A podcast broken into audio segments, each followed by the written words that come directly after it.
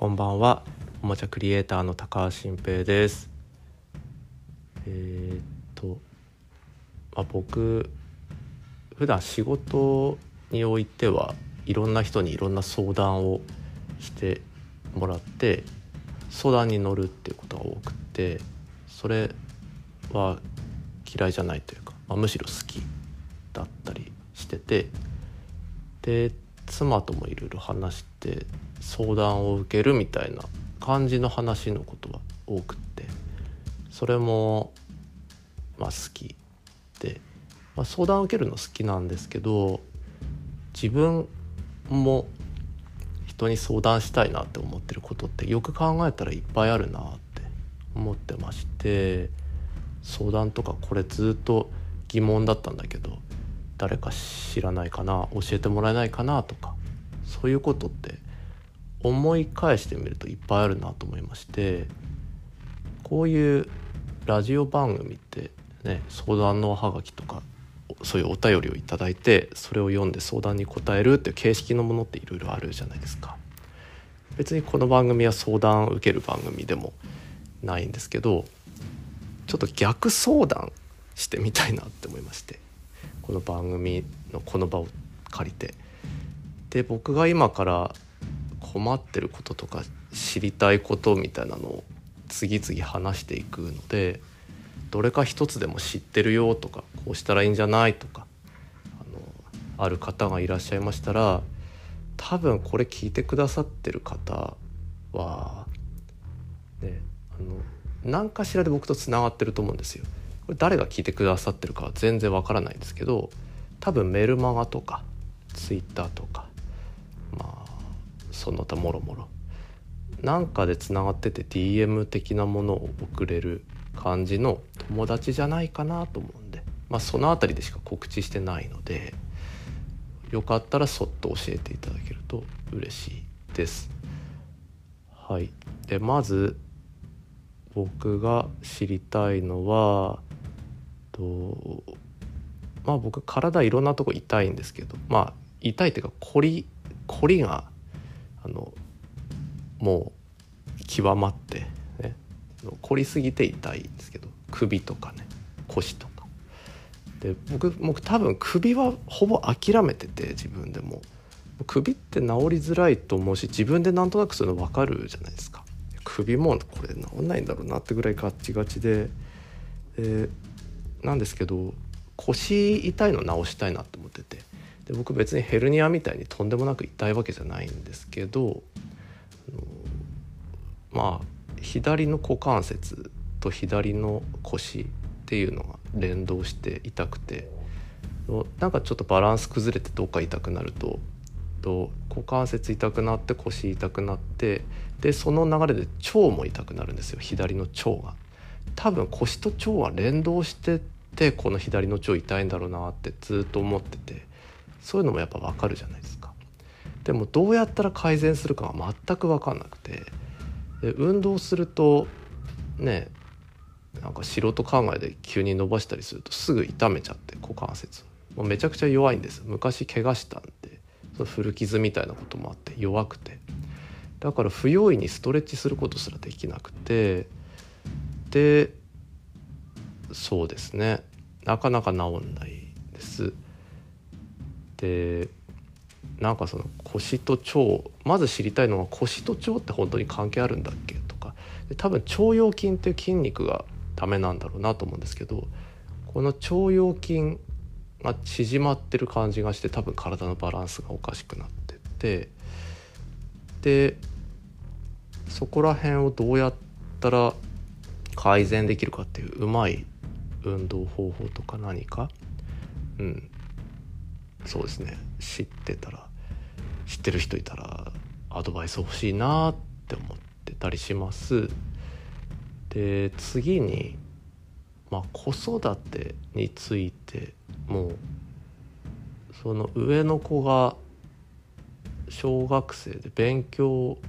やりたくないって騒いで毎日泣いててで妻が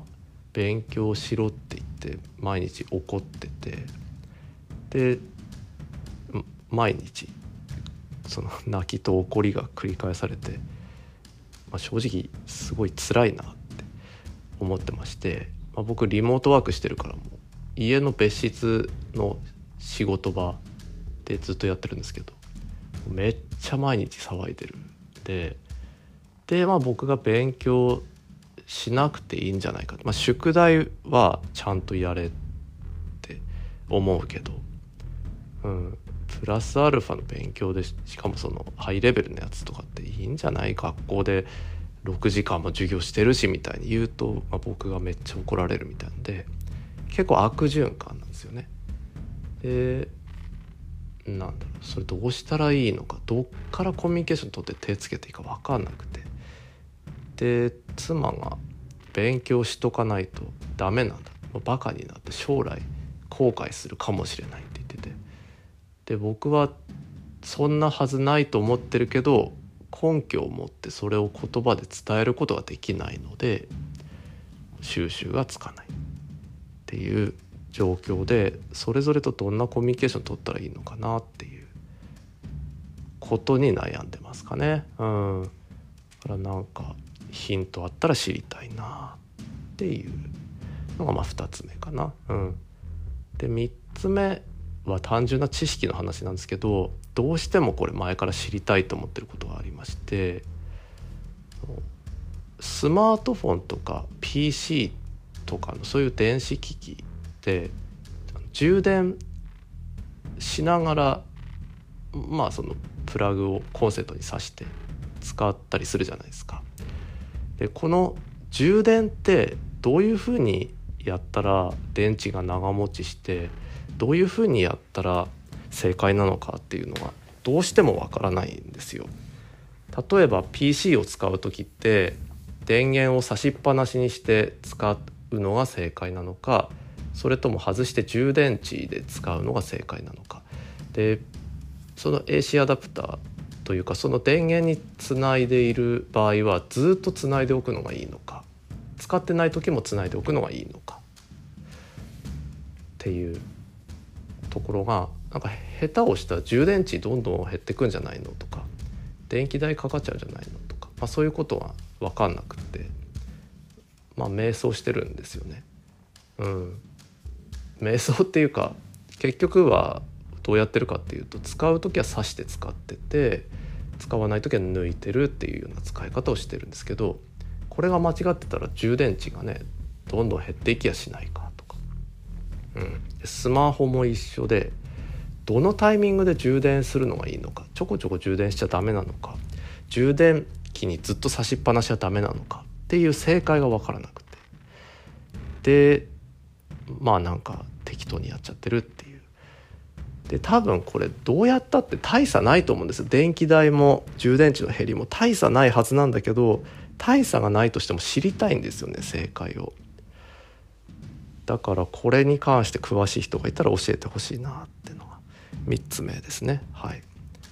で、まあ、4つ目が